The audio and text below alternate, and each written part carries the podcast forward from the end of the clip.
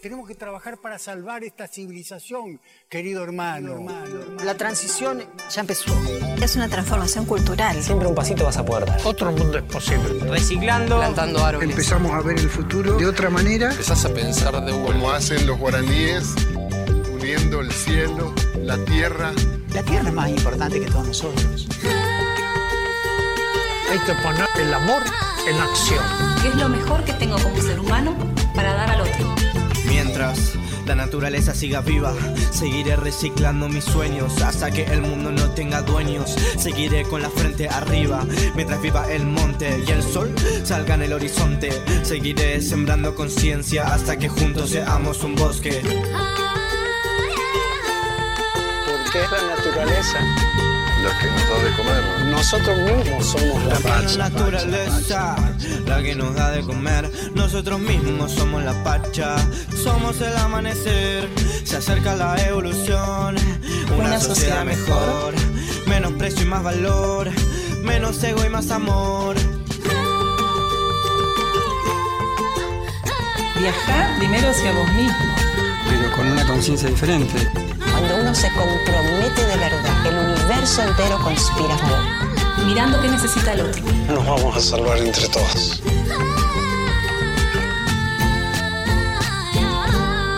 Esto es tuyo también.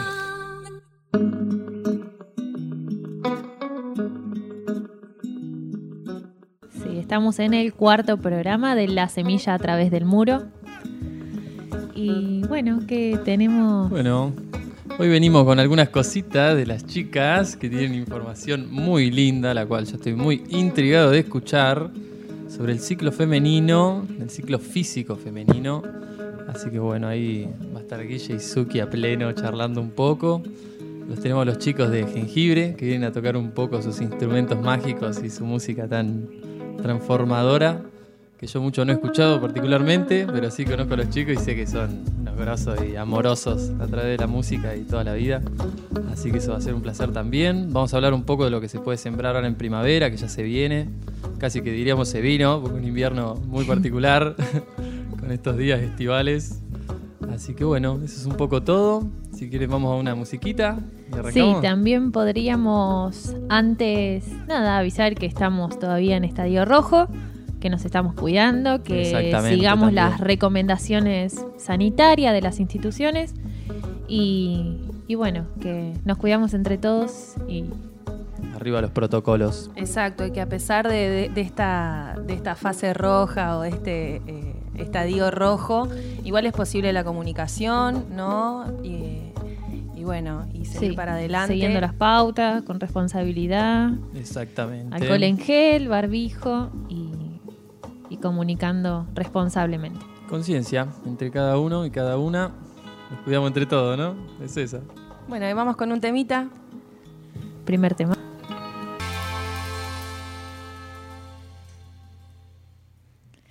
Bueno, estamos acá de nuevo al aire en la semilla a través del muro.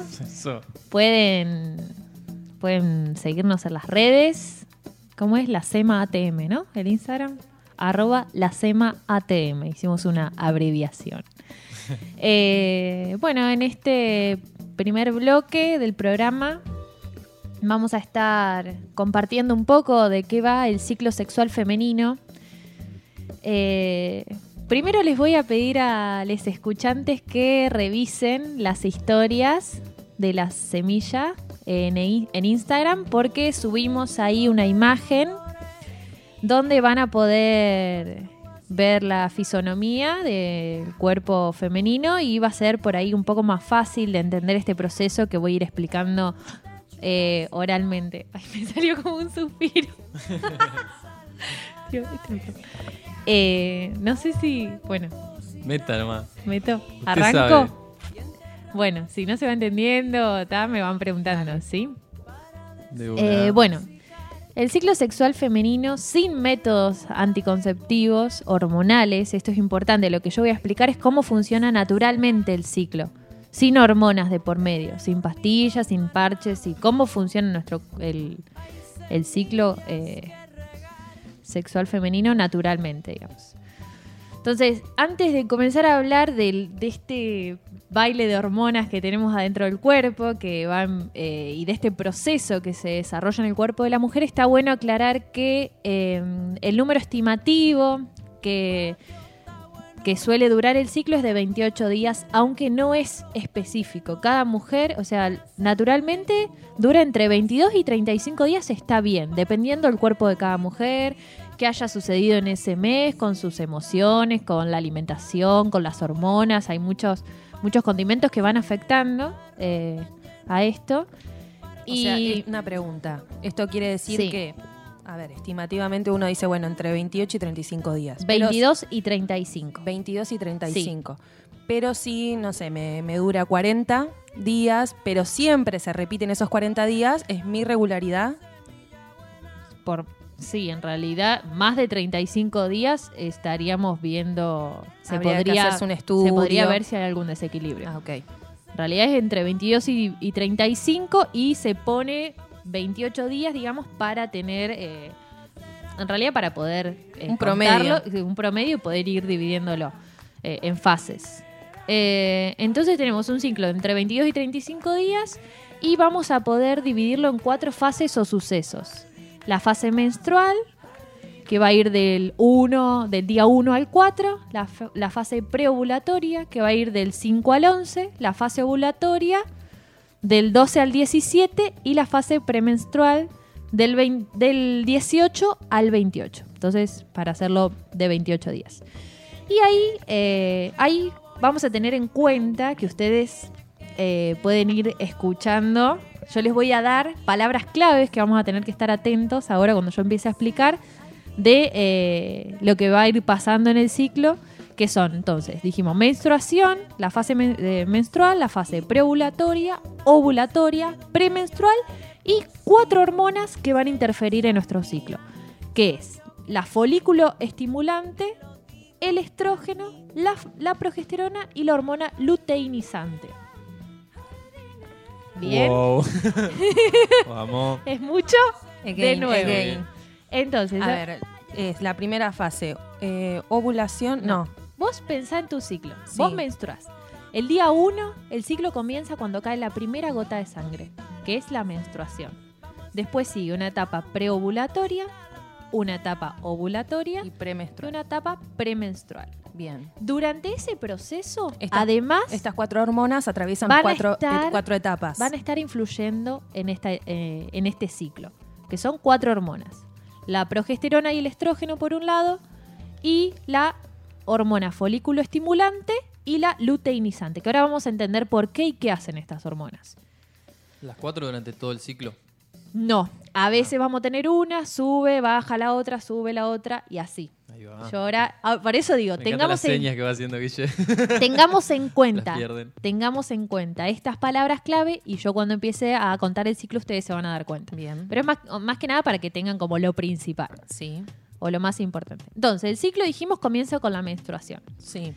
En esta, eh, en esta parte del ciclo lo que hacemos es desechar una capa muscular que se llama endometrio eh, que en cada ciclo, digamos, lo que vamos a hacer es eh, desechar esta capa. El día 1 de tu ciclo es cuando cae la primera gota de sangre y contabilizás de ahí para adelante. 1, 2, 3, a partir de la primera gota de sangre.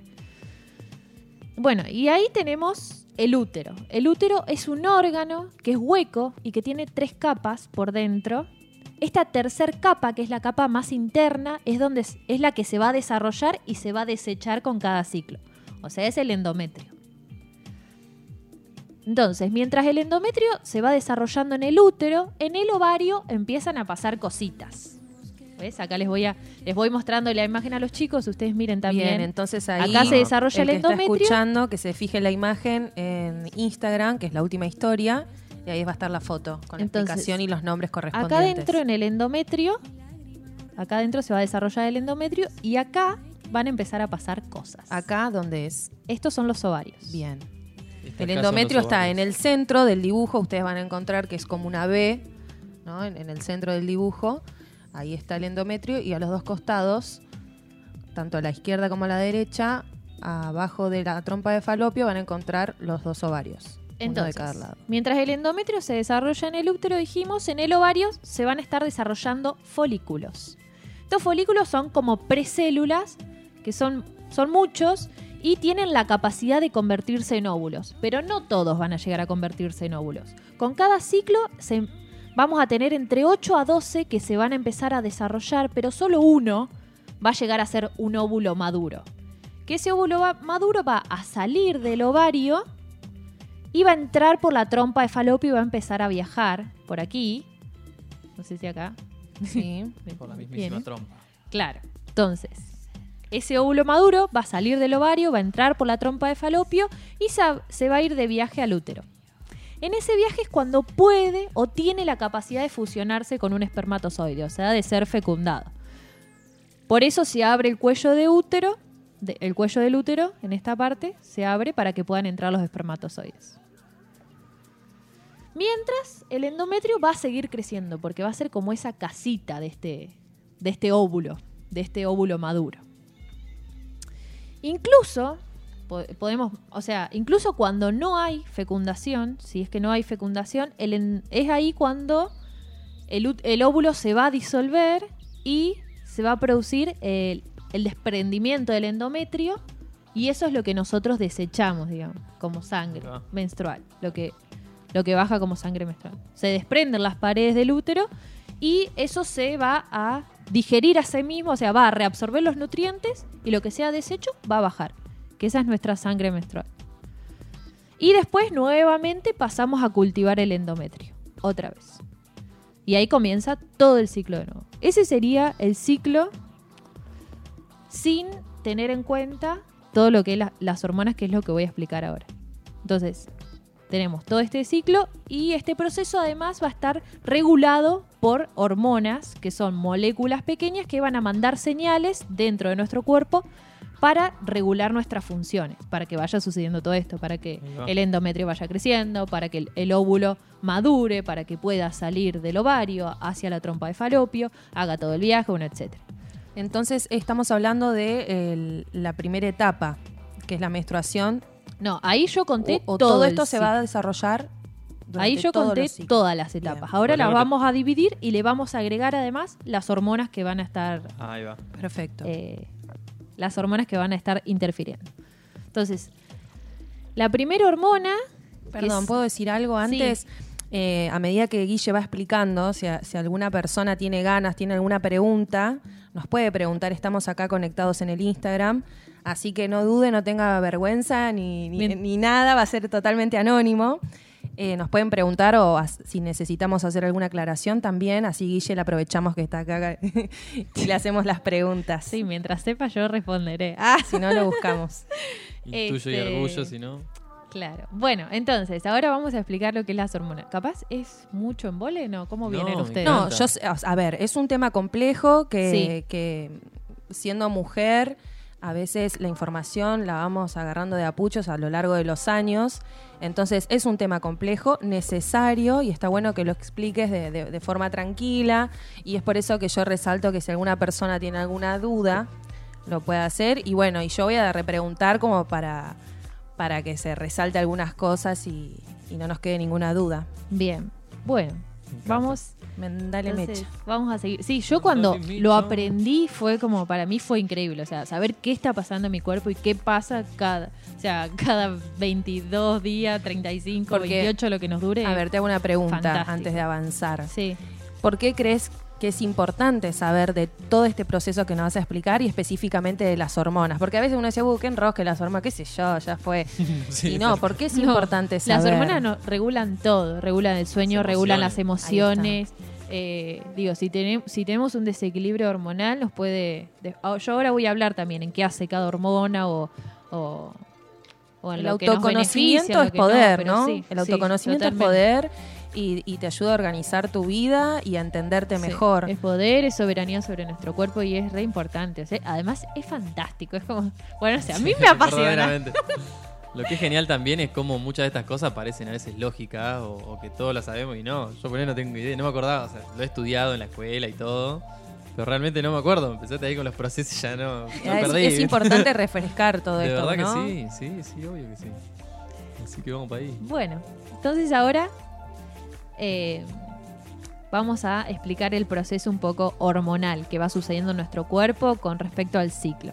Entonces, la primera hormona que va a salir del cerebro, que va a mandar la señal, digamos, es la hormona folículo estimulante. Que cuando estamos menstruando va a comenzar a subir. Entonces, esta hormona. ¿Qué quiere decir subir? Subir en cantidad. Claro, va, va a empezar a aumentar, va a empezar, va a, empezar a irrigar la, a- la sangre, digamos. Bien, claro, bien. a secretar con mayor cantidad. Entonces va a estimular los folículos que tenemos en los ovarios, esos que yo dije, que se van a empezar a desarrollar y que solo uno va a llegar a ser óvulo maduro. Sí. Entonces, cuando estamos menstruando, va a estimular eh, esta hormona, folículo estimulante, va, estimula los folículos que tenemos en los ovarios y eh, mientras el ovario, digamos, está activo, estimulando los óvulos, alrededor del día 12 el folículo va a segregar, va a empezar a segregar eh, estrógeno en el flujo sanguíneo. Lo- lo- los folículos, digamos, que tenemos en el ovario. Primero va a empezar a actuar entonces la hormona folículo estimulante, que va a estimular los folículos, y estos folículos van a alargar estrógeno Bien. al flujo sanguíneo. Entonces, esta hormona va a hacer que se desarrolle el endometrio. Y además es la hormona, es la famosa hormona del crecimiento, Y el mientras estrógeno. tanto, mientras, mientras crece el estrógeno, baja el folículo estimulante. Ahí es donde ya comienza a disminuir esa hormona. Claro. Le, vamos, le pasa la, la posta, vamos Claro. a decir en criollo. Entonces, y además, es, eh, digamos, va a ser esta hormona, el estrógeno, que es la hormona, la fa- famosa hormona del crecimiento, es la, es la responsable, por ejemplo, de que la puerta, en la pubertad nos crezcan los pechos, los pelos, se ensanchan las caderas y todo ese proceso que va pasando eh, cuando, cuando menstruamos eh, con, la menarquía, digamos, con la primera menstruación. Entonces, después de la menstruación, el estrógeno va a comenzar a subir y eh, vamos a producir más y más estrógeno hasta que llega a un pico, a un pico a lo más alto de niveles de estrógeno que se puedan producir en nuestro cuerpo. Entonces, cuando el estrógeno, cuando se produce este pico, ¿El óvulo ya está maduro? Claro, sí. El óvulo ya va a madurar y, eh, y se va a empezar, eh, o sea, va a empezar a irrigarse esta hormona, la, la tercera hormona que va a impactar en el ciclo, que es la hormona luteinizante. Luteinizante. Luteinizante. Que esta hormona en realidad va a empezar a funcionar porque llega la, la señal va a llegar del cerebro, no de los folículos. Los folículos van a irrigar estrógeno y del cerebro van a mandar otra orden de generar hormona luteinizante en el flujo sanguíneo. Bien. La que va a subir, digamos, esta hormona luteinizante va a subir y va a mandar la señal al ovario para soltar el óvulo. Entonces ven como el proceso que yo Sí. expliqué anteriormente de este viaje que hace el óvulo, no sé qué, está de- de- del viaje que hace el óvulo maduro, que pasa a la trompa de falopio y, y cómo anteriormente se empieza a desarrollar el endometrio. Todo este proceso está entrelazado con las hormonas que vamos a ir Con estas tres primeras. Sí, cuatro son en realidad. Ahora voy a terminar de explicar. Pero yo lo que quiero es, eh, digo, cuando estamos menstruando, tenemos hormona folículo estimulante. Esta hormona va a estimular los folículos. Ahí está. Cuando estos folículos van a estimular la, eh, la hormona el estrógeno. Y después el cerebro va a, eh, a va a segregar la hormona luteinizante para que el óvulo pueda subir a la trompa de falopio. Entonces, como el- se van mandando todas señales a través del- de las hormonas para que se vaya haciendo todo el trabajo, digamos. una reacción en cadena, ¿no? Increíble. Sí. Entonces, alrededor del día 14 es cuando se va a producir lo que llamamos la ovulación. Bien. O sea que en esto, eh, cuando ya está la es cuando el óvulo se desprende del ovario y pasa a la trompa de falopio. Y viaja hacia el útero. ¿Cuál es la última hormona? La, la tercera hormona. La tercera hormona, primero tuvi- dijimos hormona folículo estimulante, cuando estamos menstruando, después el estrógeno, que va a estimular los folículos, eh, después la hormona luteinizante, Ahí está. Con la que va a hormona. ser la que se libere el óvulo, Y en ese proceso estamos aproximadamente en el día 14. Sí. Que arranca la ovulación. claro. La fase anterior es la preovulatoria. Perfecto. Y eh, entonces cuando el óvulo sale del ovario, esto pasa gracias a la hormona luteinizante. Una vez que el óvulo empieza a viajar, sale del ovario, pasa y va pasando por las trompas de falopio, se queda, digamos, hay una, una pequeña masa que queda dentro del ovario, que era lo que protegía el óvulo. Bueno, esto, digamos, ¿vamos bien? ¿Usted me va Sí, Vamos sí, bien. sí, sí. Yo estoy medio dormido, no te voy a mentir. Vamos bien, aclarar que cuando, entero, ¿no? cuando Guille hora. termine de explicar esto, vamos a, a- Ya hay preguntas, ya nos mandaron preguntas, Ah, sí. muchas gracias. Nos mandaron preguntas a Instagram y después vamos a responder esas preguntas. Bueno, bien. Entonces, cuando el óvulo sale, se queda, hay una cáscara que se queda dentro de- del ovario y esta se va a transformar en el cuerpo lúteo y va a ir desintegrándose de a poco. Y este cuerpo lúteo va a mandar otra señal al cerebro para segregar otra hormona que es la progesterona. Ahí aparece la cuarta hormona, digamos. Que esta hormona no va a aparecer hasta el momento de la ovulación. Una vez que ovulamos, empezamos a segregar progesterona y ahí eh, esta- la progesterona va a ir subiendo durante toda la fase premenstrual y su pico máximo va a ser hasta la menstruación. Una vez que sucede la menstruación, de nuevo, baja, bajan todos los niveles hormonales y empieza de nuevo el ciclo, digamos. Y... mm, A ver si... no sé, ¿cómo, cómo vienen ahí? Muy bien. ¿Se, se entendió? ¿Fue un desastre? No, no se entiende. Por ahí me estoy apurando, pero tengo una pregunta ahí Bueno, rebotando. Ahí voy. Ningún apuro.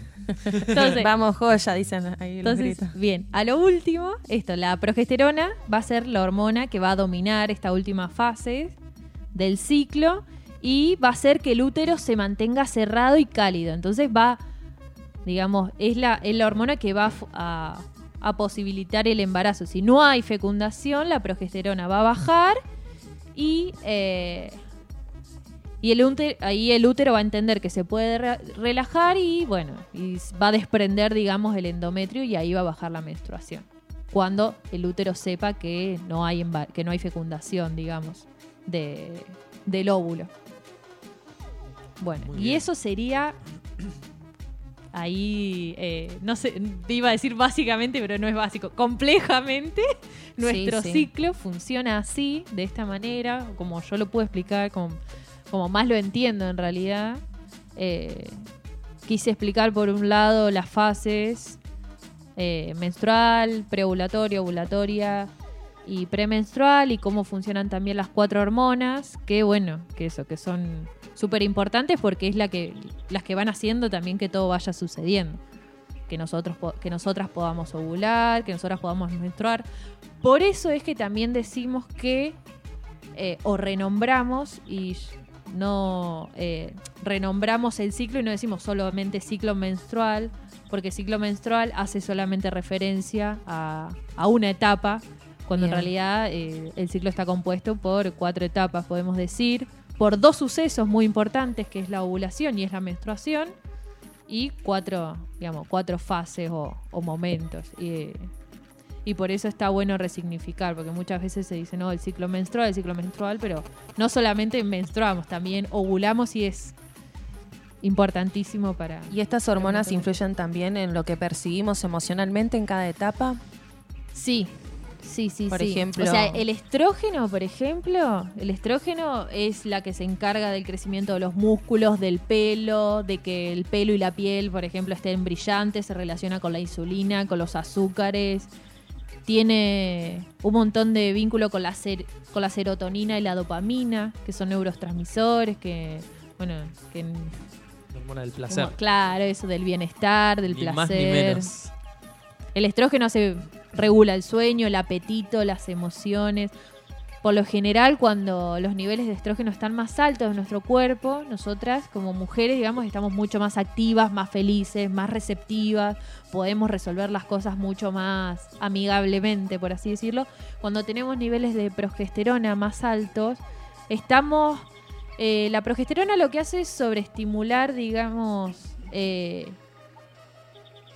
eh, una capa del cerebro que hace que estemos como los animales, como respondiendo a través de Estado instintos. alerta. Claro, en estado de alerta. Claro. Eso es lo que decía Suki hace un tiempo. Que estaba muy tranqui Se nos de desata menstruar, mucho más nuestro instinto muy- animal por ahí. Claro, la hormona. Sí, sí. Entonces, eh, lo que hace la progesterona es sobreestimular la amígdala, se llama que es una capa interna que tenemos como eh, en el cerebro y que se ocupa de eso. Entonces, cuando se sobreestimula, cuando hay mucha progesterona, estamos como ahí, por ahí como eso, más, irritables, más sensibles, más emocionales, pero bueno, por algo no somos del todo animales, somos seres humanos, podemos racionalizar y se pueden gestionar esas emociones, o eso es lo que intentamos, digamos. Pero sí es cierto que estamos más propensas en determinada etapa del ciclo, cuando hay más estrógeno, a estar de una determinada manera y cuando hay más progesterona, de otra. Y eso, nutricionalmente, como uno, una en realidad, y uno también me incluyo, no con estas hormonas particular, pero nutricionalmente, ¿qué recomendarían ustedes que uno puede hacer, por ejemplo, si ya siente que el, estrógeno está abundando? Me imagino que a través de la alimentación puede haber algún té que ayude, alguna comida en especial que no comer, poner cosas muy picantes, cosas que, que estimulen mucho café, por ejemplo. Si ya estás de por sí estimulado a través de la hormona y a eso le sumas café, mate, mucho azúcar, harina blanca, etcétera, quizás puede ser un poco más drástico. yo, creo que como, como, como en el proceso de, en el proceso de cada uno, ¿no? Más allá de, ser mujer o hombre o, ser, o ser.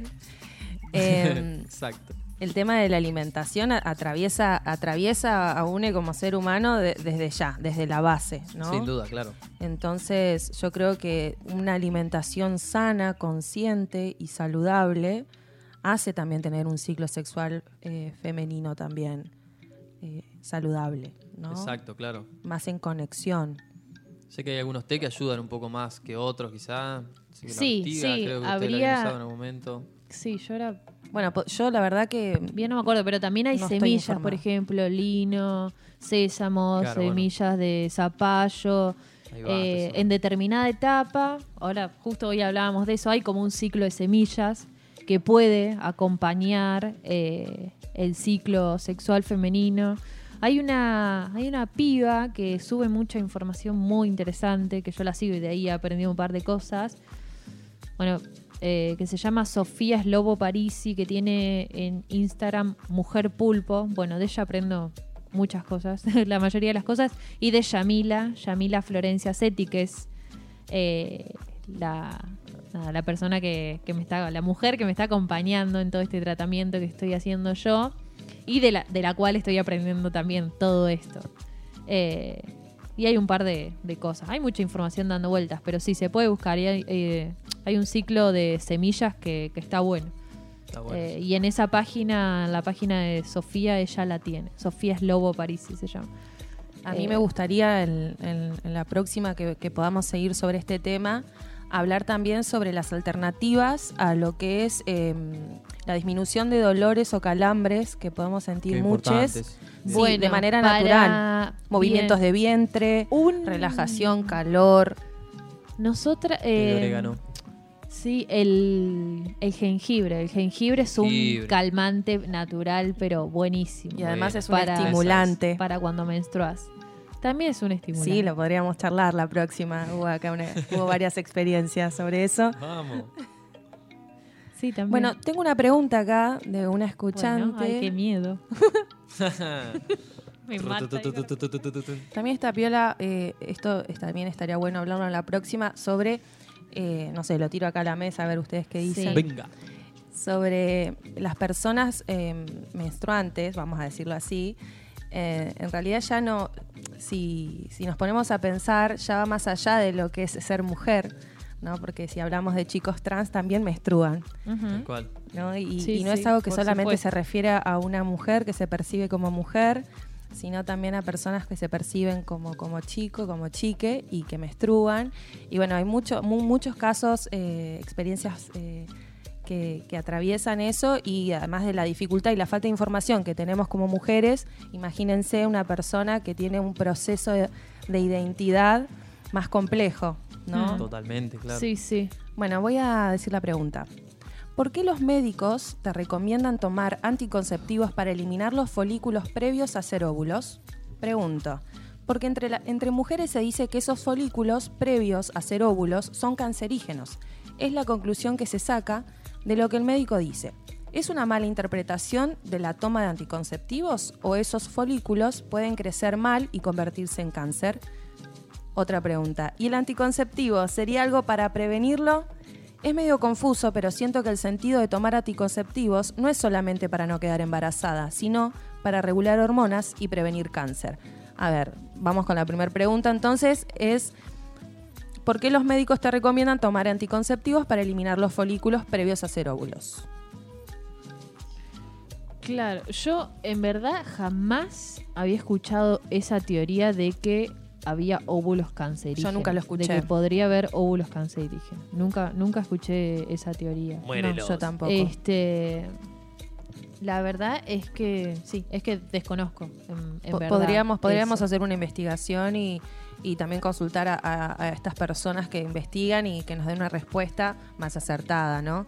Por lo general, cuando, o sea, cuando por todas las las historias que conozco, digo, de amigas y todo, cuando te recomiendan anticonceptivos, no, a mí nunca jamás me explicaron nada. Lo sumo te mandan a hacer un estudio a ver cuál va mejor con tu, con suerte. Si tenés suerte te mandan a Es hacer que un por lo general no te hacen estudios de hormona. En mi caso te dicen, bueno, más o menos, menos Sí, lo- hormona, más hormona y la mini. la- Sí, lo que hacen las pastillas anticonceptivas es, eh, digamos, es que eh, tu cuerpo deje de ovular y que no tengas, que no menstrues, porque vos en realidad no menstruas. Lo que la sangre que vos te que- que te baja es, se llama una eh, menstruación por deprivación, digamos.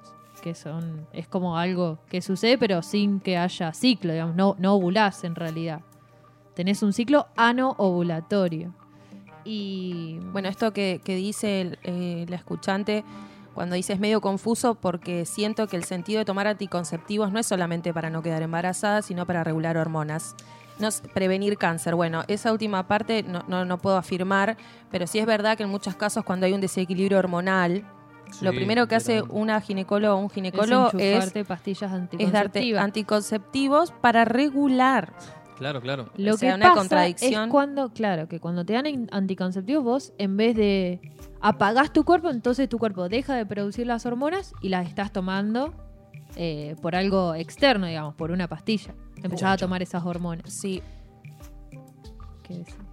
Y entonces como se puede, digamos, y lo que hace es que si vos, ten- si vos tenés alguna, algún, alguna, no sé, me, me sale enfermedad, pero me parece una palabra horrible, algún desequilibrio que, que sanar, como un ovario poliquístico o amenorrea, un montón de, de cuestiones que se pueden dar con, con la menstruación, de menstruaciones irregulares, etcétera. Vos tomando antico- anticonceptivos lo que haces es tapar ese síntoma. Entonces lo vas a dejar de tener y cuando dejes de tomar los anticonceptivos va a volver eso, eso no va a lo desaparecer. mismo que con los fibromas, no sé. Lo que está bueno, o los quistes, bueno, lo que está bueno, Estoy pintado. lo que me parece a mí que está bueno es empezar a eso, nutricionalmente, eh, nutricionalmente podés, digamos, regular tu ciclo, digo, se puede eh, sanar los desequilibrios o lo que las dolencias que podemos llegar a, a tener en el cuerpo sin la necesidad de recurrir a los métodos anticonceptivos. Claro. Que igual es un tema en el que quiero ahondar en el próximo capítulo, por así decirlo, el bueno. próximo programa, porque es súper amplio. El tema es que cuando una persona, eh, no sé, tiene un ciclo irregular, no le viene o le viene, o, o- porque a veces hablamos de, de ciclos extensos de cada 45, 50 días o que no te viene nunca, o te viene cada cuatro meses, también hay casos de que te viene súper seguido, dos veces en el mes, Qué ¿no? Una, todo irre- eso, ¿no? una irregularidad.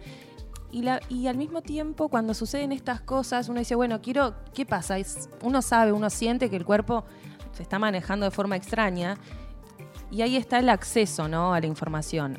Uno, el acceso más rápido Sí, y- a la práctica más allá es ir al ginecólogo y lo más práctico con la obra social y todo es que te enchufen anticonceptivos u otro tipo de pastillas hormonales y listo. O la cinta Ahora, el acceso a una información hacia una ginecología natural, alternativas que no por eso son menos importantes o, o- o menos, o sea, son menos valorizadas y más desconocidas, entonces el acceso un poco más complicado hacia otras formas de, poder- de poder entender ese proceso y llevar hacia un- una regulación del ciclo no convencional.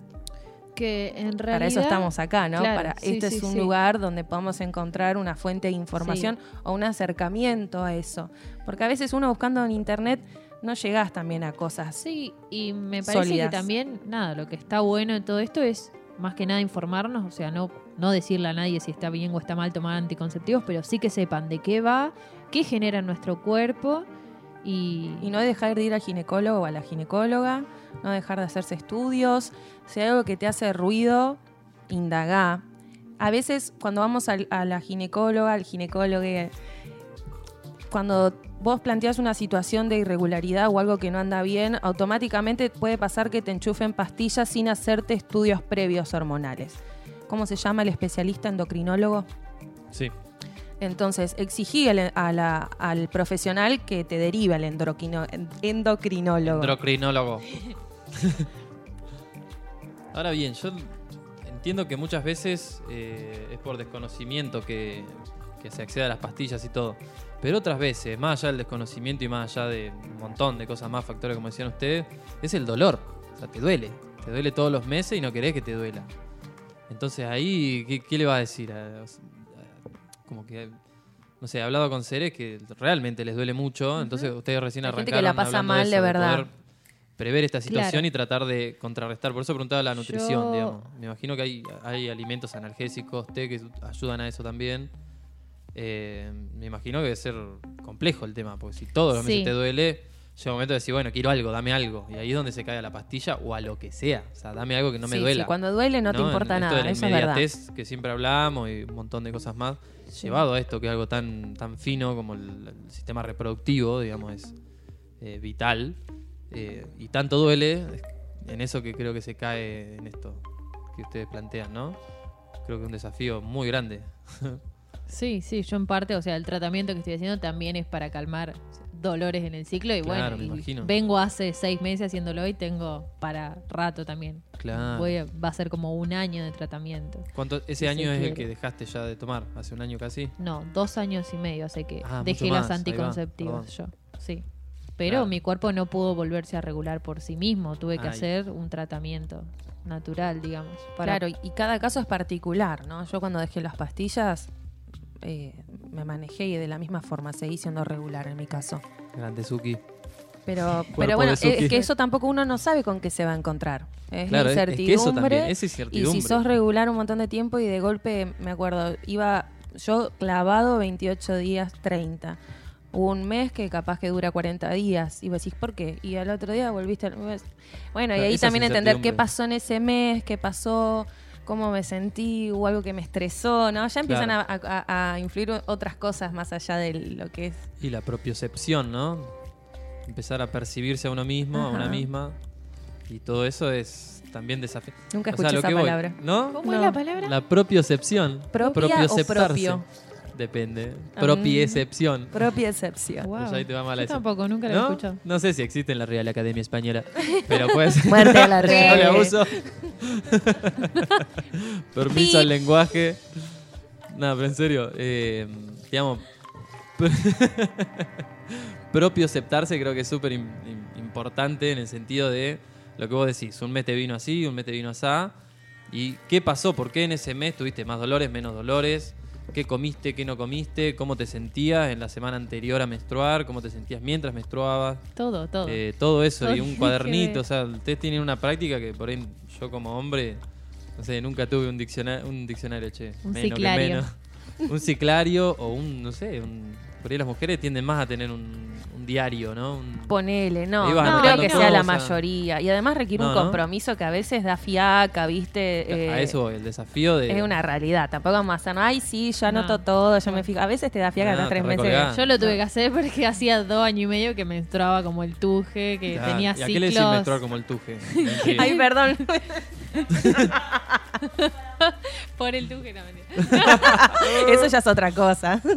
No, no, no. Que tenía ciclos, tipo, tenía ciclos que me duraban 30 días, después subía a 54, bajaba a 20, tipo, de verdad, a mí Claro. las pastillas anticonceptivas me...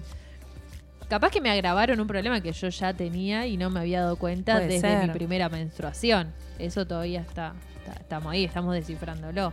Pero por eso yo todos los días ahora tengo un ciclario donde todos los días anoto desde cómo me siento, qué comí, qué no comí, como, bueno. En esa. ¿Y Pero lo bueno. llevas a eso? Eh, sí. Bien ahí. Es parte bueno. del trabajo, sí, sí, sí. Bueno, nos Bueno, acá, me, me- llegó un mensajito. Dice, eh, Guille explica muy bien. Gracias. Bueno, gracias a esa persona maravillosa que me escribió. Gracias porque estaba muy nerviosa antes de arrancar. Gracias, Miriam. Vamos. Bueno, mandamos un temita y distendemos. Mandamos un temita y vamos a hablar ahora sobre las semillas, cómo es el, el hecho de compartir, Bueno. cultivar, preservar y también las semillas que podemos estar ya, ya en- como contaba Nico hace un rato, eh, empezar a, a hacer los plantines, ¿no? Sí, urgente. Ya en agosto Así podríamos que haber bueno, hecho todo. va- vamos, Ah. vamos un temita y, Y y venimos con este tema. Uh,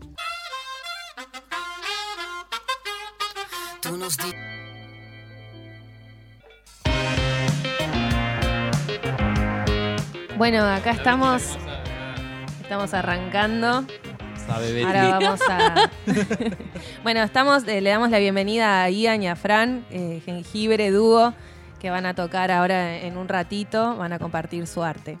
Bueno, Nico, contanos sobre las semillas. ¿Qué Una onda? semilla a través del muro. Que hablando de eso, recién estaba pensando en qué iba a decir y me acordaba de una bombacha que encontramos en la. ¿Qué? Carta random. A ver, quiero decir algo. La semilla crece en cualquier lado. Ah, Lo estoy esa cada era- día comprobando más. En una bombacha, en una canaleta, que andás a ver los años que tenía ahí. Y la, Había la una foto que le mandé. una planta en el medio la de, los calzón. Te juro que estaba ahí en una canaleta y la tipo la agarramos así para, para sacarla de ahí, tipo estaba tapando todo. Y tenía plantas creciéndole, o sea, Wow. literal, La literal. semilla crece en todos lados a través La semilla muro. a través de la Sí, chabomba. A través de la chabomba. Bueno, cambiamos el nombre en vivo. Así que bueno.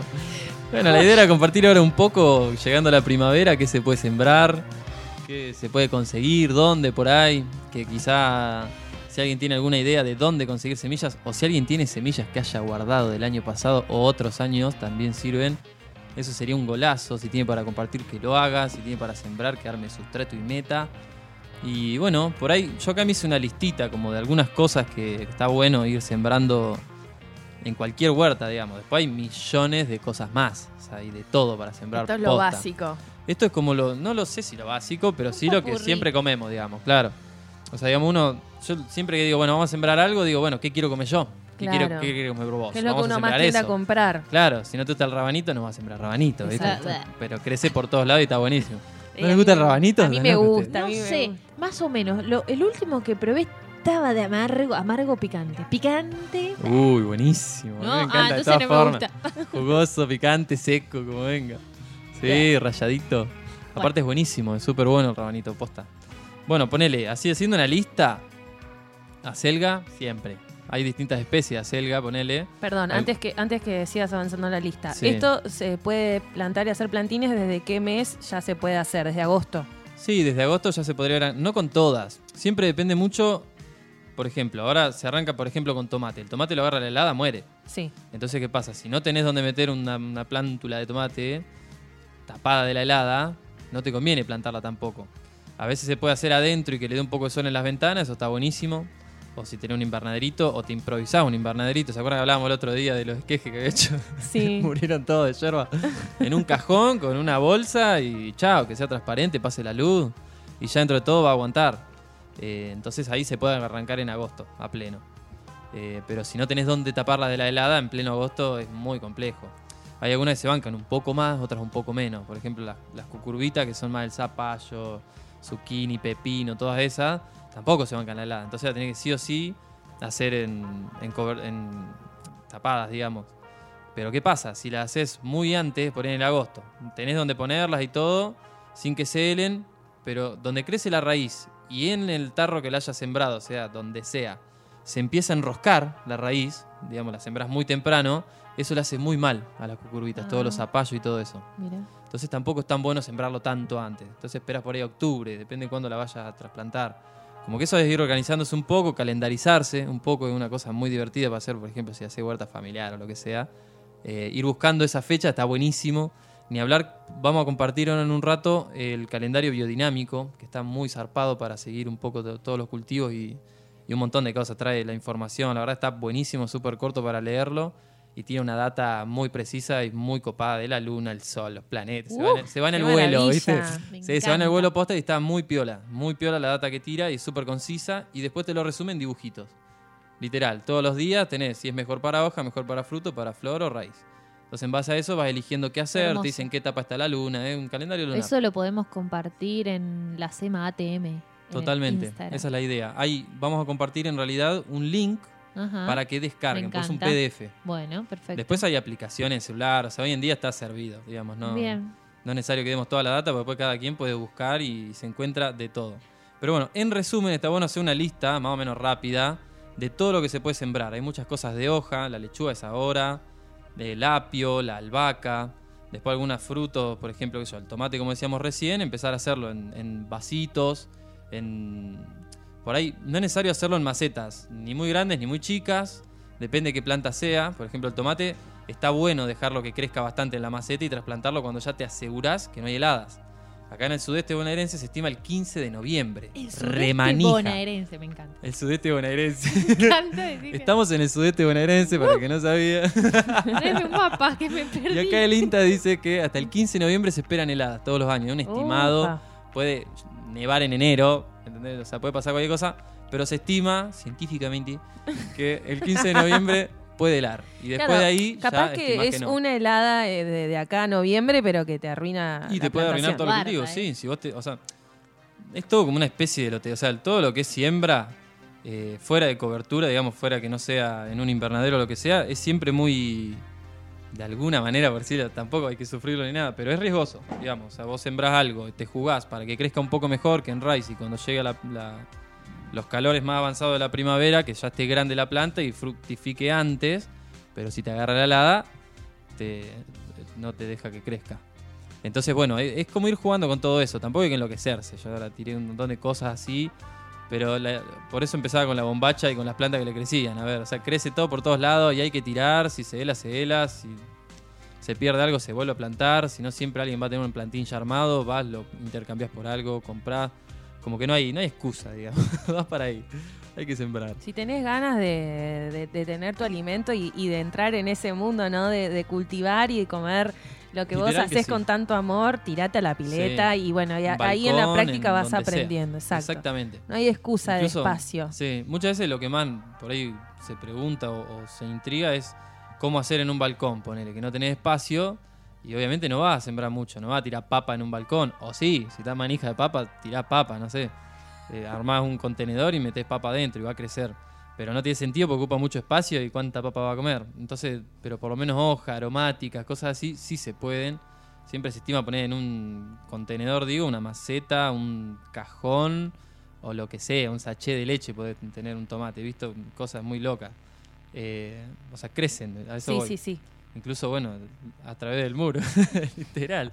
Se agarran del lugar. He visto tomates saliendo del cemento y vos decís, ¿cómo Bueno, salió de, todo de eso se? Y trata también cuando hablamos. enrosca, lo aporca, lo- Cuando hablábamos de. Cuando decíamos, bueno, qué nombre vamos a tener en la radio, es que las cosas, principalmente, ¿no? El alimento, cuando vamos a cultivar, las plantas, las flores, todo crece donde, donde está. O sea, Exacto. nace. Sí, sí, sí, sí. Un Incluso, poco de agua, un poco de sol, un poco de sombra y cual, pum. Exacto. Carbono. Es esa. Así que bueno, no hay excusa a sembrar. ¿Te Otra- quedó algo más ahí de la lista? Hay un montón más. Insisto en las lechugas. Las lechugas están buenísimas y se pueden hacer en cualquier lado. Sí, son. Iba a decir lo del contenedor, por ejemplo, sea en un patio y no querés que crezca en el suelo, no sé por qué, pero si te ocurrió que no crezca en el suelo, lo pones en un contenedor mínimo 30 centímetros de profundidad tiene que tener. Es como un, un mínimo como para que valga la pena, que la raíz pueda jugar y hacer algo. Y en esto hay que hacerle agujeritos abajo, Siempre, hay que hacer alguna base drenado. aparte de tierra. Si no tiene drenado, se pudre. Bien. Siempre. Agarra verdina abajo, ni te enterás y cuando querés acordar muere, ¿viste? Porque se va juntando el agua abajo. Puede que no, se la va a bancar igual. Hay algunas plantas que se la bancan mucho más. De la misma especie, digamos, una selga. Vos la tenés rústica que ya la sembraste un montón de veces. Capaz que no le pasa nada, ya está rustificada, que se dice. Pero si vos comprás una nueva, Está el que curtida. viene, está, está curtida, literal. Luego sembrás otra y era otra especie, medio en una, qué sé yo, y se muere enseguida. T- Todas esas cosas pueden pasar, digamos. Incluso de la misma planta salen mil semillas, de las mil, 70, 700 van a salir joya. Siempre se estima como un 70% ponele de, de germinación, de poder germinativo. Pero bueno, eso ya insisto es ir probando. Hay que tener semilla, si tenés semilla vieja la tirás igual. Eh, si no tenés, pedís a INTA o se pueden buscar en varios viveros que hay acá. Eh, o nos preguntas a nosotros acá en el, en el Insta y, te, te Claro, ayudamos. Bueno, esa es. Sí. Sí. de poquito está bueno ir compartiendo un poco los emprendimientos que hay por ahí agroecológicos o los que, que están en una con eso. Yo otra vez salí de shopping de, de plantines con los pibes y la pasamos de fiesta, ¿viste? Fuimos a los distintos lugares donde se Che, enroscan y lindo. Y sí, bueno, yo Sí, soy una persona que tengo ganas de, de plantar lechuga, tomate, es encontrar las semillas en el INTA. Sí, por ahí Inta ahora está un poco complicado, Cantandil, complicado no, pero bueno, hay que anotarse, por ahí un poco más estric- estricto que otros años. Apelamos Pero más se a, puede, a- se puede, hay que llamar y al preguntar. compartir, ¿no? Sí, yo creo que Sí. siempre, bueno, Si ahora tampoco hay muchas una ferias. semillita. Se, se encuentra. No Se se le niega a sí, nadie una Sí. semillita. Después podemos compartir algunos viveritos de Sí, los que andan sí. dando Vos- vueltas que tienen un montón de cosas. Vos sabés que esto que, que- que estás contando, eh, ¿te acordás del otro día? Yo a Nico le lo, lo taladré con preguntas. Perdón, estoy acomodando el micrófono. Lo Gracias. taladré con preguntas sobre el tema del compost. Em, Esa. Va de la mano cuando uno está plantando así, cultivando. es importante tener paralelamente un compost. Simplemente es básico y sencillo cómo, cómo se conforma un compost y por qué la importancia. De una. Y el compost siempre viene recontra piola. Es lo que le da de comer a la maceta. Vos tenés una maceta, en cierto tiempo la planta va a ir consumiendo los nutrientes, los minerales que haya. Minerales, sales, un montón de cosas. Entonces el compost le va a dar eso que le falta. Es como unos. Te comiste un kilo de fideo, lo va a ir consumiendo hasta que te quede sin kilo de fideo. Si vos volvés a comer fideo, va a tener otra vez la energía. El compost es como eso, es como el- los nutrientes que le va sumando a una maceta que por no tener acceso al suelo ni a la degradación misma de toda la materia, necesita que le agregues Entonces, artificialmente, es- por decirlo de alguna Exacto, manera. es algo que se es un, un micro como Sí, es ¿cómo un- lo podemos ¿Qué denominar? nombre querés ponerle? No sé, bueno, es algo que tiene nutrientes y le vas quieras. agregando eso a la maceta o no. Claro. Decime las capas, está- esas que me las explicaste capas el otro día que es clave y ya nos despedimos con eso. Terminamos Sí, que el ya tema. acá. Nos está bueno, eso está bueno igual, Suki, viene ahí. Eh, para hacer el compo, pasa que nos fuimos con un montón de cosas, pero para hacer el compo es clave por capas, que está muy bueno para no tener que mezclarlo tanto, que eso es lo que por ahí se pone tedioso. Entonces, por ejemplo, si vos tenés un tacho cualquiera el que sea, el tamaño que tenga, haces una línea de ramitas abajo, ramitas ¿Agujeritos? secas, agujeritos siempre, perdón. Podés poner un poco de piedra y ramitas abajo, algo que deje drenar, que deje aire entre la- lo que vaya a poner y el fondo, digamos. Para Más rápido. Más rápido. Entonces después de eso. Entonces después de eso le pones un poquito de tierra, un poquito de hoja seca, toda la basurita piola, de desecho de cocina, etcétera, y ahí empezar con las capas otra vez. Un poco de tierra, un poquito de hoja seca, basurita piola, tierra, hoja seca, basurita piola. y así vas y en lo posible evitar los cítricos Evitar los cítricos, todo lo que sea ajo, cebolla, eso por ahí se puede y después ahí abajo lo que se va armando, que es lo que más viejo que va quedando, eso ya lo podés ir incorporando a, Sí. a- a- bueno, al cultivo que estés armando en una maceta, a las plantas, las flores. Hay que esperarlo y darse cuenta. Te das cuenta con el olor principalmente. Si tiene olor a podrido, tenés que poner más hoja y más tierra. Bien. Nunca tiene que tener olor a podrido, no tiene por qué. Moscas va a haber siempre, pero no debiera haber en cantidad. Bien. Eh, ni, ni cualquier bicho. O sea, si Gusanitos hay algo, tiene que haber. Gusanitos tiene que haber. De pronto es pura vida, hay de todo. Y si agarras un microscopio te va. Claro, si ves Es un tremendo, de gusano, todo, déjalo ser. Sí, vos decís dónde salió todo esto y salió y está. Pero bueno, si seguimos hablando de eso. Listo. Bueno, Va la quiero, quiero decir que hoy es un día muy especial porque es el cumpleaños de una amiga, de una Vamos. compañera de la semilla a través del muro, que nació a las 20. Ahí le mandamos aplausos. Les- nació a las 20 y 12 minutos, Ahí está. pero vamos a adelantarnos un poquito. Ya cuando la mamá estaba teniendo las contracciones, ya estaba haciendo un poco de fuerza. No sé si estaba pujando ya, pero nosotros le vamos a, eh, a dedicar un tema que se llama Lejos de la ciudad, de Muerdo, que a ella le gusta mucho. Y bueno, espero que lo disfruten y feliz cumpleaños. Feliz amiga. cumpleaños,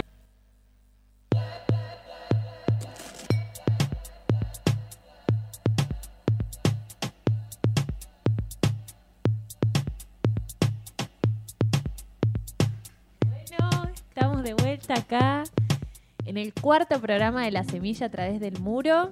Tenemos a Dúo Jengibre. que ya hizo un despliegue enorme de sonidos y instrumentos. A ver si se escucha, hacemos una pruebita. Hola, ¿Nos escuchamos? genial, genial, genial, genial. ¿Estamos? Estamos ready. ¿Estamos ready? Bueno, les vamos a hacer un par de preguntas. No, pero vinimos a tocarnos.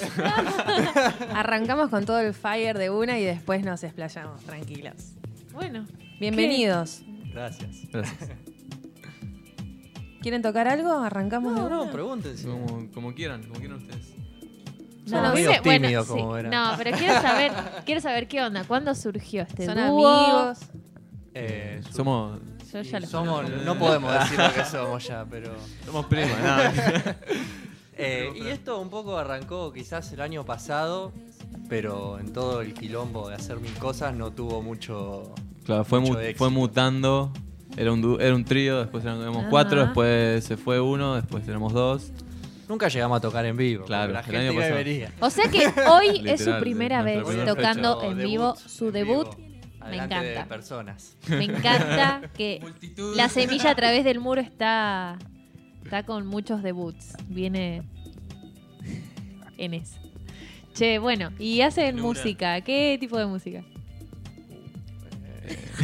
Eh, ¿En qué, en qué los, qué los inspira? es música bastante latina en general. claro, Bien. Me encanta que estoy moviendo las manos para hablarle, pero no las a deja que tu cuerpo se exprese. Esa es, esa es como el, el point de la radio, es decir, bueno, estoy usando las manos, pero ¿cómo hago para transmitirle al escuchante no. lo que estoy queriendo decir con mis manos acá, que nadie ve? Eh, no, sí, podría decirse que es bastante música latina, si se quiere. Claro, enfocándonos quizás en, en cosas más folclóricas, ya sea Argentina o de. Bueno, ya tenemos muy pocos temas, ¿no? Por ahora no tenemos casi ninguno nuestro, ninguno propio, pero ya estamos trabajando en eso. Este, qué sé yo, recorremos zambas, chacareras, eh, bossa nova, Ay, qué lindo. son cubano próximamente, cosas de Uh. ese estilo. O Lo sea que que, pinta. que jengibre, o sea, lo, lo están proyectando a largo plazo y ya están generando contenido, están con ideas, con Sí. proyectos, soñando. Y sí, si ensayamos cinco meses antes de la primera fecha, es a largo plazo o Esa- no. Qué es nada. hermosura. Individualmente, cada uno antes en su camino ya ha formado parte de algún grupo, y no sé, solista, que venían transitando. Eh, yo, bueno, toco el teclado en otra banda que se llama Hipocampo. Donde yo toco el bajo también donde, hace bueno, poco. Hace se, se incorporó en el bajo Ian. Soy muy molesto, lo, lo- lo- estoy con él todo el tiempo. Él como verán va de la mano conmigo. Sí, sí. Ah. Incondicional. No, este, pero no, en, en eso después cosas más aleatorias, pero como proyecto así, encarar fuerte Hipocampo, si se quiere. ¿Y vos, Ian, también? Y sí, yo, bueno, yo soy de Puerto Madryn y ahí en, durante tres años tuve mi primera banda que se llamaba Música para Ascensor. Este, bueno, ahí comenzó mi camino, digamos, donde tocaba el bajo, la guitarra un poco y algunos coros, ¿Hace cuánto estás acá en Tandil? desde el 2016. ¿Y has venido por, por algún motivo en particular? A estudiar. Estudiamos juntos en el conservatorio. De una, conservatorio Isaías Sobre. ¿Y vos, Fran, sos de Tandil? Yo soy de acá, sí. No es tan Bien. interesante. Ah. no, no es Ay, qué exótico. aburrido. Bueno, sigamos. Ah, No es tan exótico como el, Contame el Puerto pingüino del Madryn. sur. Ah, No. ¿Hay ballenas? ¿Hay ballenas y pingüinos? Hay ballenas y pingüinos, Esa sí, sí. pregunta Yo del una vez vi un pingüino en un cajero automático, así que están ¿Qué? bastante avanzados. Se están apoderando El, del- el pingüino de la Salomón. urbe. Sí. Bueno, bueno, yo quiero escuchar un tema, ya está. Bueno, el primer tema que vamos a interpretar es un tema... Ay, me olvidé el nombre. Se apellida- Camino de las Se me tropas. olvidó la letra. Me olvidé la letra, decía yo. Eh, se llama Camina... No, no tiene letra. Más o menos. Se llama Camino de las Tropas y es, el músico es un guitarrista que se llama Moscardini. El tema, bueno, originalmente es para guitarra, pero lo, lo agarramos y, Sí, sí, sí. Una lo pervertimos. y lo, pervertimos profanamos un poco. es instrumental. Perfecto. Ya no es tan habitual. Está bueno Buenísimo. remarcar. Escuchamos.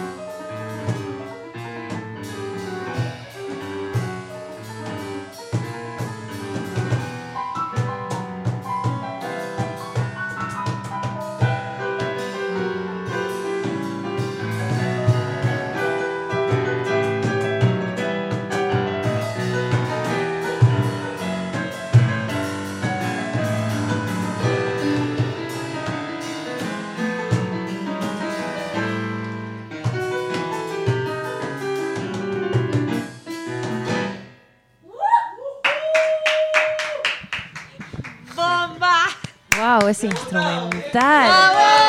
¡Feliz debut! Un aplauso. Vamos arriba. Listo. Bueno, eso era Bueno, todo. muchas ¡Ah! gracias, Muy rico todo. Betty nos pone los aplausos. Me encanta, Betty. Estamos a pleno con esas cosas. Hoy estamos, im- estamos implementa- implementando los, ¿cómo se llamarían? Sonidos. Sonidos, Sonidos. aleatorios. bueno, Uh, Gracias. Gracias. muy, bueno, muy bueno. Está bueno eh, de los cuatro programas. Es la- el primer tema instrumental que, que es diferente, ¿no? Al no tener letra te pega otro viaje. Y va por otro lado cómo lo percibe cada uno. Se deja Sí. más a la libre interpretación a veces. Exacto. Cómo baja, cómo sube, Claro, el hecho ¿no? de que no tenga palabras es como. Eso te evoca lado. imágenes, pero más abstractas, digamos. No es tan concreto como la palabra. Y aparte sin guitarra, estábamos siempre escuchando con guitarras y o sea, instrumentos de cuerda y ahora el piano, eh, el cajón peruano con, ¿cómo se llama? Que vos tenés Claro. como los alambrecitos. Ah, eh, escobilla. Escobilla. Ese me gusta, ¿eh? Es,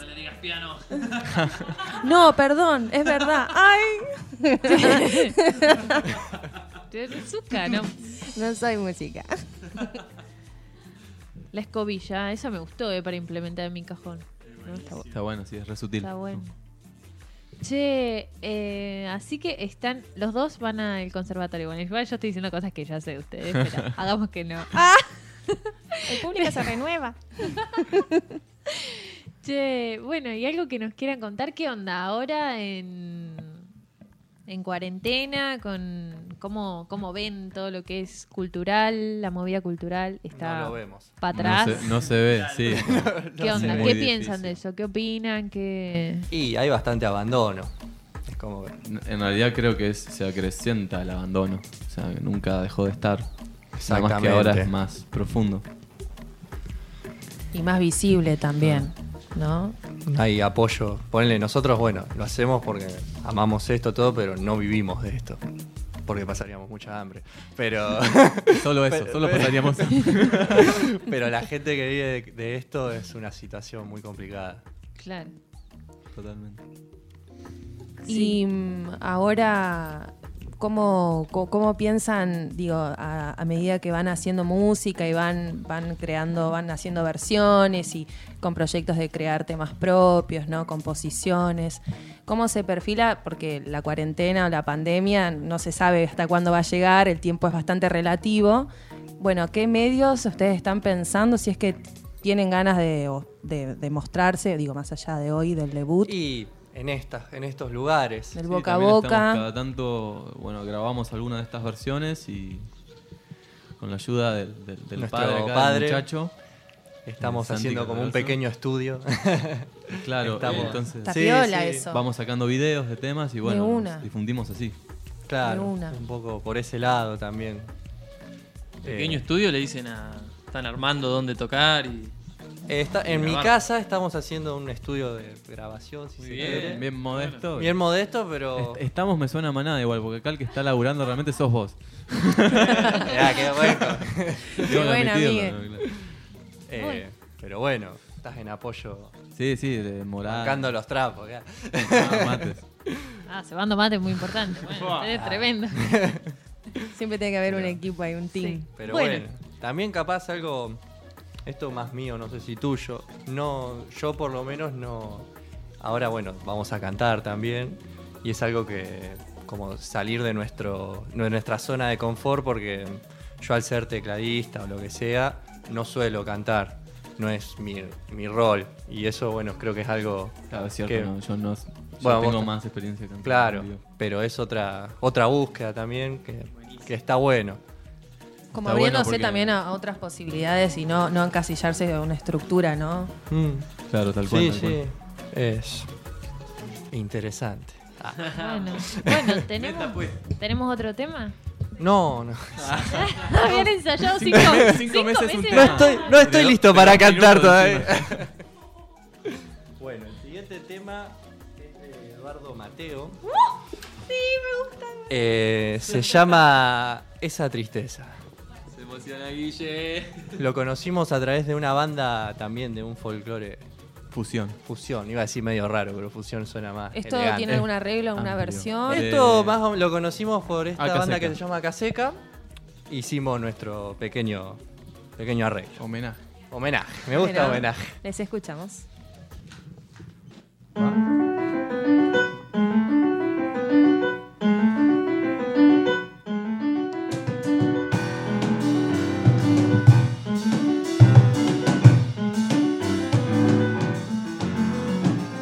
Esa tristeza que tienes viene de un rostro cansado, viene de manos abiertas por manos que han escapado, por manos que han escapado.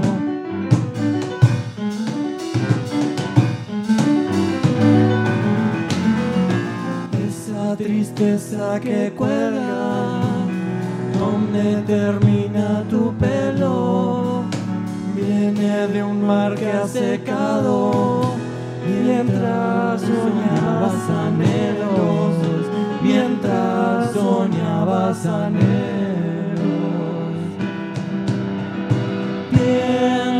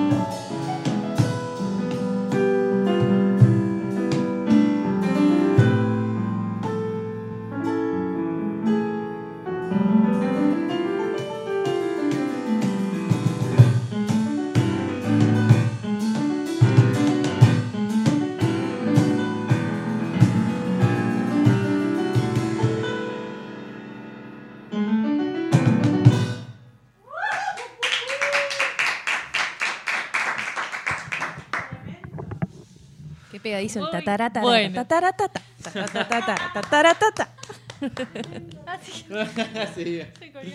Es genial cómo explota el teclado. A mí me la sigue subiendo siempre. Pocas veces Oh. escucho. Epa. ¿Acaso?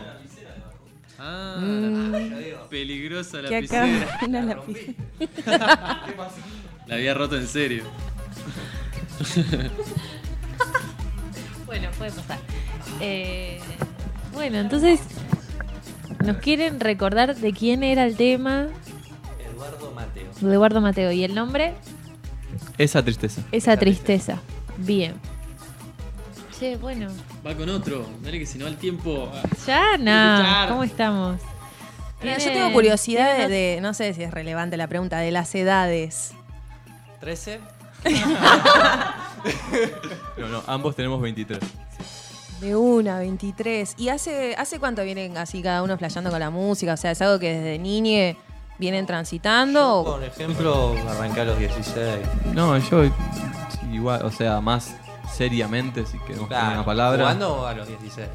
Porque el hecho de, de- de decidir ir a estudiar al conservatorio, ¿no? Vos decís, bueno, qué sé yo, hay dos, dos caminos, o haces música y más medio amateur, yendo a clase, ahora tomar la decisión de ir a un conservatorio y decir, bueno, me voy a dedicar a esto, a estudiar música y a dedicarme, ¿no? Donde la salida a veces siempre te dicen, bueno, qué sé yo, de qué vas a vivir y, y más ahora. Por eso estudiamos para ser docentes. O sea, la salida que ven, la salida que ven también es el hecho de, de la docencia. Aparte Sí, de, que vemos o que contemplamos por cuestiones de necesidad, quizás. O sea, a ver, si quisieran Una cierta certidumbre que no lo es, pero.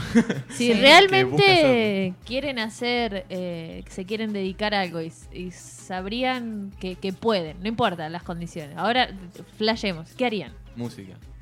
Sí. Sí, hacer música. Siempre, Sí, así, vivir de sí. Sí, sí. Siempre soy. Bueno, Siempre soy. salud a eso, salud a eso. Se va a dar, se va a dar. Se está dando, están acá los pibes. Olvídate, la verdad que no sé vos, pero estoy pasando la joya. Sí, tremendo. Qué bueno, Una gracias. intensidad. Sí, sí, estamos, se nota, lo notamos, la verdad los temas ni en los ensayos salen como ahora poner en ese sentido de... Tan orgánico. Claro, totalmente, totalmente, así que genial, es súper importante. Bueno, el siguiente tema es de un músico que se llama Edgardo Cardoso, Vamos. un guitarrista, bueno, lo conocí acá por la operadora Betiana. Buena, vamos, Betty. Este. Data. Betty DJ. que lo hace con un grupo que se llama Puente Celeste. Buena. Y bueno, el tema se llama, no sé, ya lo dije, Toto. Vamos a decir acá que Ian, no, Fran se sacó la- el, el Sí, pullover. no, pasa que lo otro era muy enérgico.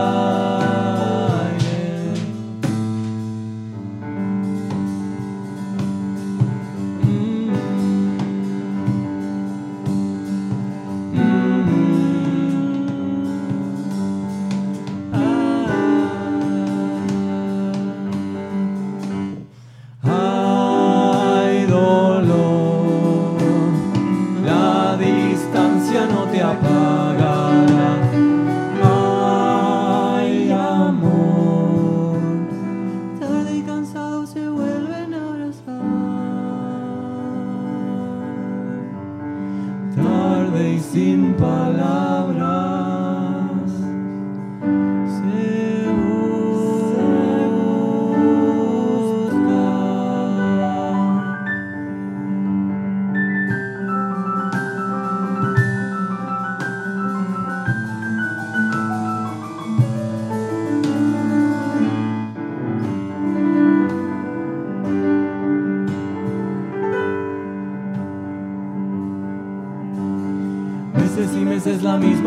Misma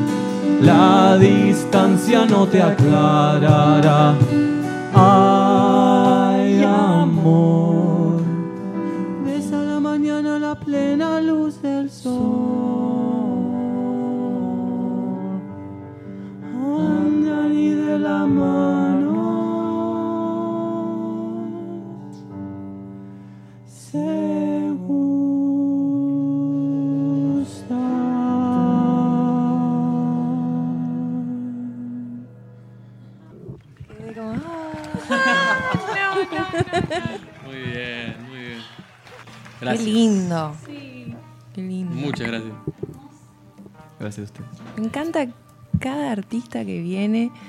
Digo, la, la conexión que tienen con la canción y cuando vienen ustedes son el segundo dúo, cómo conectan, ¿no? Con la mirada, se dan tal pie, dale cual. acá, ya, ya están no ahí a pleno, le dan los pies, qué maravilla, Sí. qué maravilla. Gracias de por... Claro. Sí, en serio, sí, sí, sí. Entenderse. Claro. Gracias, gracias por venir, Claro, sí, gracias por compartir, es hermoso. Siempre digo, es mi, es mi, mi sección favorita Sí. del programa. Es la, ma- la que más disfrutamos por ahí porque dejamos que el micrófono lo usen otros. Entonces, como, ya nosotros ya está. Ya, ya nos La exprimimos. música, es la música. Qué lindo, qué lindo. Bueno, gracias. Muchas gracias. Gracias por. No, y gra- no, no, no, digo sí. Sí. Recontra. Sí, sí, recontra, y, sí. y gracias por aceptar y espero que sea la primera de muchas, ¿no? Que este es el debut, ¿por qué no? Cuando, cuando más adelante puedan venir a visitarnos de nuevo. Obvio. ¿En dónde los podemos encontrar? ¿En alguna red? ¿Algo? En Instagram como Jengibre Dúo. Jengibre-dúo. Sí, exactamente. Y eh, nuestro canal de YouTube, Jengibre Dúo. Ah, buenísimo. Ahí va. De una, no sabía que tenían canal de YouTube. Qué piola. Estamos manejando ahí de a poco. Bueno, así que ahí a los escuchantes les invitamos, pongan ahí, sigan a los pibes en el Instagram, vayan a ver qué, qué hay, qué ofrece en YouTube para seguir compartiendo y dando, dándonos una mano entre todos, ¿no? Entre los músicos que, que, digo, los que están arrancando ahora, los que están armando algo ahora o los que ya vienen hace un montón. Digo, no, se trata de esto, el espacio. De, de- de que haga ebullición y, y que encuentren estos lugares para canalizar y para, para escuchar, para conocernos y para compartir. Sí que sí. ¿Hay otro tema? Hay un tema más. Vamos. Bueno, Hay un bis. cerramos con ese. Bueno, Eh, bueno, este tema es de Raúl Carnota. Se llama Por Seguir.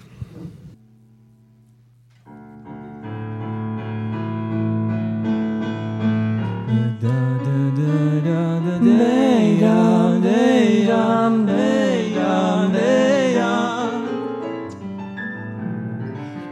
me sueño a ratos, volteando quimeras. Hay sed que estoy viejo, cansado de ausencias. Tras mis desvaríos me estallan las penas. El amor sirve para abrir las puertas del destino. Un beso puede más que el sol, abriendo caminos. La vida me ronda. No todo es tristeza, si en unos ojos me de ver, vela y que sean los tuyos. La vida rueda y hay que andar juntando capullos. Mi jardín se seca, vos sos agua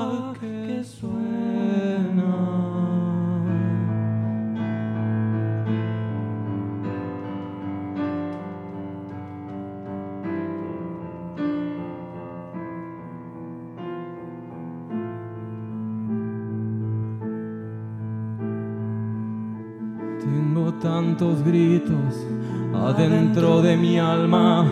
Voy golpeando estrellas, mis noches son largas y tenso a la luna, mi bombo en su fragua. Encontramos la razón, quizás llegó el momento, es un instante nada más y luego silencio. El viento las barre, no pienses nunca que me fui. Yo solo soy camino, voy más allá de esta pasión. Herida de olvido, mi jardín se seca, vos sos agua que suena.